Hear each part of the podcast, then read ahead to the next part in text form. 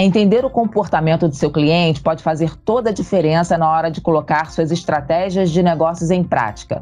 Por isso é fundamental compreender como seu cliente se relaciona com produtos, serviços, marcas e principalmente como ele faz sua escolha. Sejam todos muito bem-vindos. Esse é o podcast Escuta Essa Empreendedor do Sebrae Rio. E eu sou Cláudia Moreno, analista do Sebrae.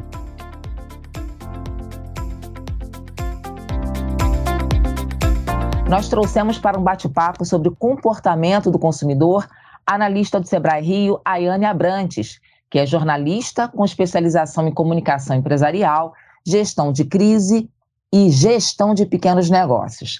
Ayane, seja muito bem-vinda ao nosso podcast. Olá, Cláudia. Oi, ouvintes. Obrigada pelo convite. Vamos lá, vamos começar esse bate-papo super interessante. Ayane, para a gente falar sobre o comportamento do consumidor, parece algo bastante subjetivo, porque muitas são as variáveis que podem influenciar o comportamento do cliente. É isso mesmo? Fala um pouquinho para a gente, por favor. Sim, Cláudia. Apesar de transmitir essa, essa subjetividade e até imponência, analisar o comportamento do consumidor nada mais é que entender quais as influências, as motivações que o fazem consumir alguma coisa. E isso pode estar diretamente relacionado a questões cotidianas, sociais, econômicas, vivenciadas por esses indivíduos. A partir então dessa análise é que é possível ser mais assertivo na oferta de um produto ou de um serviço. É, você tem toda a razão. É, o primeiro fator, ou mais relevante, que influencia na decisão de compra do consumidor, provavelmente é a classe social. Ou seja, a condição financeira do cliente pode determinar o seu posicionamento diante de consumos, né? De consumos de alguns produtos e serviços. É isso mesmo, Ayane? Fala um pouquinho para a gente sobre esse fator classe social. Sim, sim. A condição financeira, né, mais diretamente, é um fator determinante na escolha e na possível aquisição de alguma coisa. Ou deve ser. É, e eu digo isso porque essas escolhas vão, obviamente, nos impactar financeiramente. Sendo assim, eu só devo me habituar com aquilo que eu, está ao alcance dos meus rendimentos. Exato, isso passa pelo consumo consciente e pela educação financeira também. É, mas, para além da classe social, quais são os fatores que você pode destacar que influenciam o comportamento do consumidor? Bom, socialmente e culturalmente, desde sempre nós somos influenciados por grupos de referência.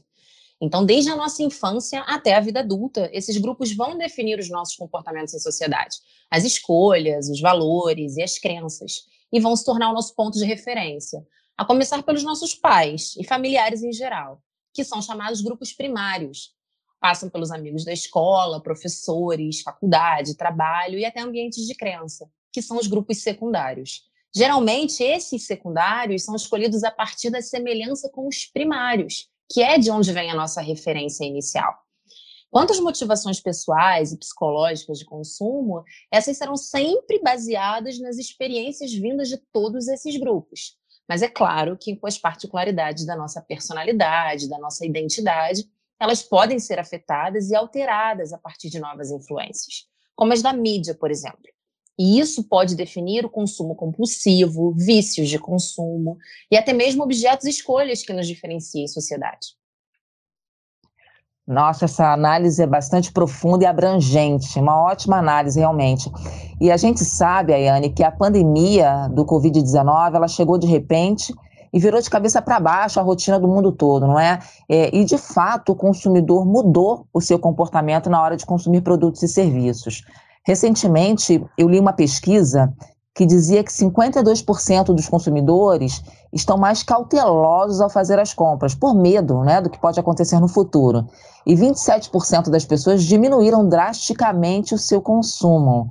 Fala para a gente um pouco sobre essa abordagem do impacto da pandemia.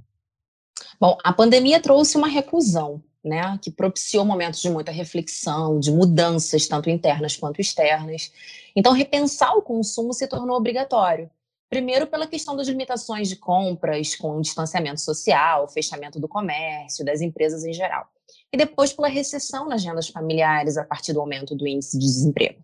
E agora e sempre, o mais importante é a prática do consumo consciente, que além da questão da sustentabilidade, funciona como mola propulsora para um equilíbrio econômico, principalmente nesse cenário de tantas incertezas. É verdade. E agora que a gente sabe que olhar o comportamento do consumidor é extremamente importante para manter o negócio funcionando, é, quais são as dicas que você pode dar para os nossos ouvintes? Na prática, o que ele pode fazer? a principal dica é conseguir analisar o comportamento desse consumidor através de uma pesquisa de mercado. Não é? O Sebrae pode, inclusive, ajudar com essas pesquisas através de algumas consultorias, algumas oficinas, alguns materiais informativos no nosso portal. Então, levantar dados socioeconômicos, demográficos, hábitos de compra e preferências, por exemplo. A partir disso, elaborar uma persona, que nada mais é que a representação de um cliente ideal.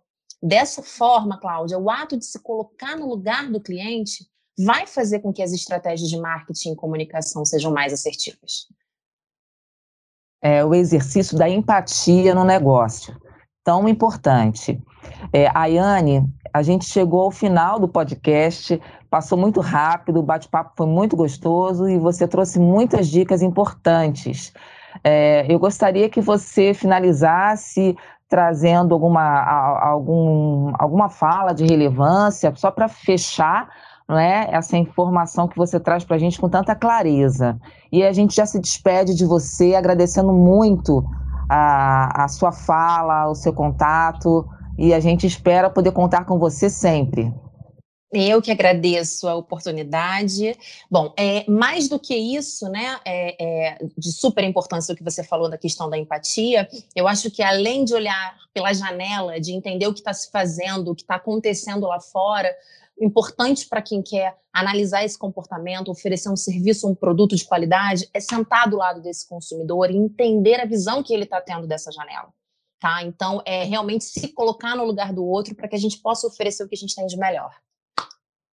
Muito bacana essa analogia. Fechamos com chave de ouro.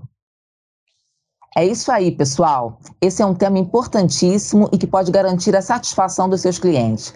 Lembrem-se que com essas informações você tem uma excelente oportunidade de surpreender e encantar os seus clientes. Quer saber mais sobre esse assunto? Envie mensagem para o WhatsApp do Sebrae Rio no telefone 021 96576 7825. Aguardamos você no próximo podcast Escuta Essa Empreendedor. Até lá!